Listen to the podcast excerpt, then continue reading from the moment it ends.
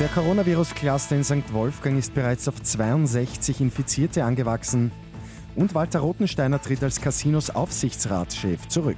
Immer 10 Minuten früher informiert. 88.6 Die Nachrichten. Im Studio Christian Fritz.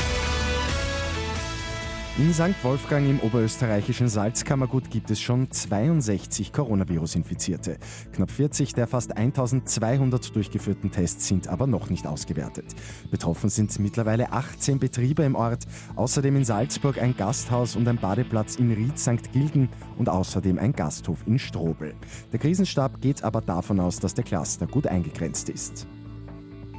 Paukenschlag bei der Casinos Austria AG. Der Chef des Aufsichtsrats Walter Rotensteiner tritt laut Kronenzeitung zurück. Als Grund hat der 67-Jährige gesagt, dass er sich die Ermittlungen und den Untersuchungsausschuss in seinem Alter nicht mehr antun will. Bei der Hauptversammlung im September wird Rotensteiner deshalb nicht mehr antreten.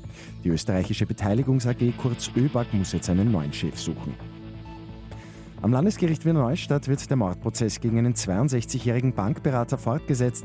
Der Mann soll letzten September eine 86-jährige Kundin in deren Haus in Edlitz erstickt haben.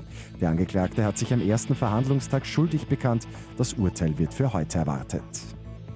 Und positive Zwischenbilanz bei der Lehrlingsoffensive in Niederösterreich. Die gute Nachricht zum Schluss. Über 380 Jugendliche haben bereits einen Job gefunden und knapp 2000 nehmen noch an einem der Programme teil.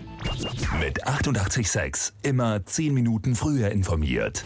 Weitere Infos jetzt auf Radio 886 AT.